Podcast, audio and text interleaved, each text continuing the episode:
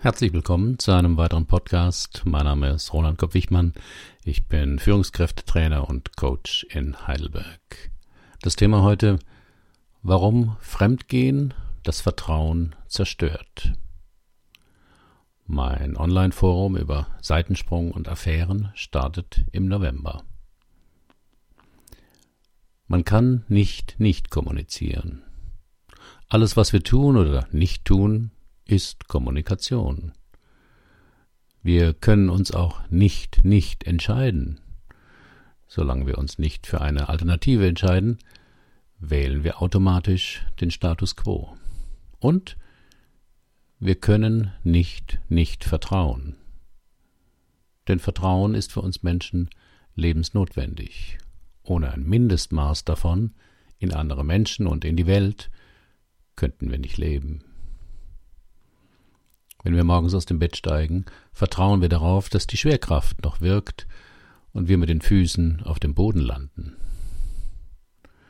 Wenn wir das Wasser für den Kaffee kochen, vertrauen wir darauf, dass das Wasser aus der Leitung sauber und keimfrei ist. Wenn wir in die U-Bahn steigen, vertrauen wir darauf, dass der Wagenlenker nicht betrunken oder ein Dschihadist ist. Wir könnten keinen Fuß aus der Wohnung machen, wenn wir an alles denken müssten, was passieren könnte. Es ist ungeheuer viel, was wir ausschließen müssen. Insofern reduziert Vertrauen unsere Wahrnehmung der Komplexität der Welt und wir konstruieren damit Normalität. Diese Erzeugung von Normalität im Sinne von Berechenbarkeit ist eine tägliche gemeinsame Anstrengung. Wir begrüßen den Kollegen auf dem Büroflur und erwarten einen Gruß als Antwort. Wir stellen dem Kunden eine Frage und erwarten eine Antwort. Gegen Monatsende schauen wir auf unser Konto und erwarten, dass unser Gehalt da ist. Abweichungen von diesen Erwartungen finden wir nicht normal und sind je nach Persönlichkeitstyp irritiert, verärgert oder hilflos.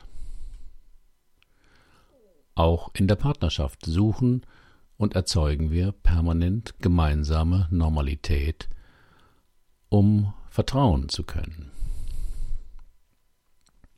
Wie entsteht Vertrauen in der Partnerschaft? Damit sich zwei fremde Menschen miteinander sicher fühlen können, muss Vertrauen erst erworben und aufgebaut werden und auch immer wieder bewiesen werden, wenn es von Dauer sein soll. Dazu sind verschiedene Dinge notwendig. Gemeinsame Wertvorstellungen. Da geht es um den Umgang mit Entscheidungen, wofür man wie viel Geld ausgibt, wie man die Freizeit verbringt, was gute Ernährung ist, ob man Kinder will und wie man sie am besten erzieht, wie oft Sex in der Woche normal ist und wie wir es mit der Treue handhaben wollen. Selten sind sich Partner von Anfang an über alle Themen einig. Damit das aber nicht immer zu wiederkehrenden Streits führt, braucht es einen gemeinsamen Prozess, wo man miteinander Normalität erzeugt. Möglichst indem man die jeweiligen Wünsche und Vorstellungen des anderen respektiert und zu einem akzeptablen Kompromiss gelangt, mit dem beide leben können. Das ist mitunter nicht einfach. Dazu gehören auch gemeinsame Absprachen. Aus den Wertvorstellungen ergeben sich ganz konkrete Konsequenzen für das Verhalten. Gibt es zum Beispiel die Absprache, dass man sich morgens darüber informiert, wann jeder abends zu Hause ist, wer noch Brot und Sprudel einkauft, ist der andere mit Sicherheit irritiert, wenn dies so nicht eintrifft oder der andere nicht anruft, dass es heute später werden kann. Vertrauen entsteht dadurch, dass jeder sich darauf verlassen kann, dass der Partner, die Partnerin sich an die getroffene Abmachung hält und beim Nichteinhalten darüber zeitnah informiert. Verlässlichkeit in schlechten Zeiten. Wenn alles gut läuft, ist man gern miteinander zusammen. schwieriger wird es, wenn man selbst oder der andere schlecht gelaunt, krank ist oder Sorgen hat. Gerade in solchen Situationen wünschen wir uns einen Partner, der sich nicht achselzuckend abwendet, uns die Schuld zuschiebt oder kluge Ratschläge gibt, wie man das hätte vermeiden können. Ist der Partner auch in solchen schwierigen Situationen verlässlich für uns da und kann er gegebenenfalls seine eigenen Wünsche und Bedürfnisse vorübergehend zurückstellen, erleben wir Sicherheit und das Gefühl, dass wir uns auf den anderen verlassen können. Für den anderen Dasein bedeutet nicht, ihn ständig zu umsorgen und ihm alle Probleme und Schwierigkeiten aus dem Weg zu räumen. Dazu gehört Selbstkenntnis und Ehrlichkeit. Vertrauen entsteht, wenn man den anderen gut kennt und weiß, wie der andere reagieren wird. Natürlich nicht hundertprozentig, aber doch zu einem Großteil zu wissen, was der andere mag und was er ablehnt, erleichtert das Zusammenleben. Dabei hilft es, wenn sich beide offen und ehrlich über ihre Wünsche und Vorstellungen, Bedürfnisse und Gefühle informieren. Das ist besonders in den Bereichen wichtig, die dem Partner viel bedeuten und die das gemeinsame Wertesystem betreffen. Zum Vertrauen gehört Respekt und Akzeptanz. Wir öffnen uns einem anderen Menschen erst dann, wenn wir hoffen oder erfahren haben, dass wir mit unserer Meinung oder unserer Erfahrung nicht belehrt, verlacht oder gedemütigt werden. Gerade mit unseren empfindsamen Seiten wollen wir, wenn möglich, ernst genommen und verstanden werden. Zum Vertrauen gehören auch Freiräume statt Überwachung. Vertrauen muss auch den Raum haben, bewiesen zu werden, sonst ist es reine Unterwerfung unter vereinbarte Regeln. Denn Vertrauen brauchen wir ja gerade in Situationen und auf Handlungen, die nicht kontrolliert werden können.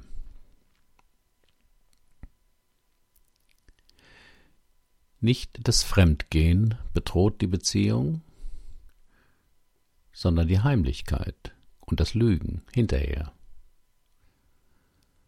Für mein neues Online-Projekt Seitensprung und Affären, Wege aus dem Chaos, habe ich eine Online-Umfrage über Google Docs gemacht mit der Frage, was ist oder was wäre Ihre größte Angst, wenn Sie oder Ihr Partner fremd geht? Über 500 Menschen haben bisher geantwortet. Etwa 80 Prozent schrieben, dass der Vertrauensverlust sie am meisten schmerzen und ängstigen würde. Auch einige Zuschriften kamen, die statt dem Modell der Monogamie die Lebensform der Polyamorie gewählt haben. Eine Frau schreibt Polyamorie erfordert Reife. Wer Polyamor lebt, lebt in einem sehr filigranen Beziehungsgeflecht mit viel Bindung und Feingefühl, aber mit wenig eingesperrt sein, also auch mit wenig Sicherheit. Das heißt, man muss auf eigenen Füßen stehen, auch emotional. Ohne ein stabiles Selbstwertgefühl geht Polyamorie nicht. Für die meisten Menschen ist diese geringere Sicherheit keine stabile Basis für eine Beziehung. Ich zitiere diese Zuschrift, weil sie deutlich macht, dass es die Heimlichkeit ist, die das Vertrauen zerstört, nicht die Außenbeziehung. Das kann natürlich andere Probleme schaffen. Ich arbeitete mal mit einem Paar, das eine offene Ehe führte, bei der die Frau häufig wechselnde Sexpartner hatte, der Mann aber seit Jahren nur eine geliebte. Genau das warf ihm seine eifersüchtige Frau vor. Das sei so nicht vereinbart gewesen. Vertrauen braucht Kommunikation. Fremdgehen findet in aller Regel heimlich statt. Deswegen wird es auch meist als Kündigung des Vertrauensbeziehungsvertrags erlebt. Durch Vertrauen erzeugen wir eine gemeinsame Normalität, die unsere Ängste reguliert. Schon kleine Kinder stehen lange am Fenster und schauen ängstlich die Straße hinunter, wenn die Mutter oder der Vater zur vereinbarten Zeit nicht zu Hause ist. Fremdgehen belastet auch die Bindung, die entsteht, wenn wir unserem Gegenüber in vielen Situationen glauben können, beziehungsweise nicht glauben können, was er sagt. Das mindert auch unsere Ängste vor Verlassenwerden und einen befürchteten Verlust der Beziehung. Weiter oben hörten Sie, die Erzeugung von Normalität im Sinne von Berechenbarkeit ist eine tägliche gemeinsame Anstrengung. genau, genau diesen Teil des Beziehungsvertrags bedroht das Fremdgehen. Vor allem dadurch, dass gewohnte Zeichen von Normalität ausbleiben. Deswegen wird der betrogene Partner ja auch misstrauisch, wenn der Partner beispielsweise öfter als früher etwas allein unternimmt und einen ermuntert, dasselbe zu tun. Sein Telefonierverhalten verändert. Durch Flüstern, schnelles Auflegen, Löschen der Anruferliste und so weiter.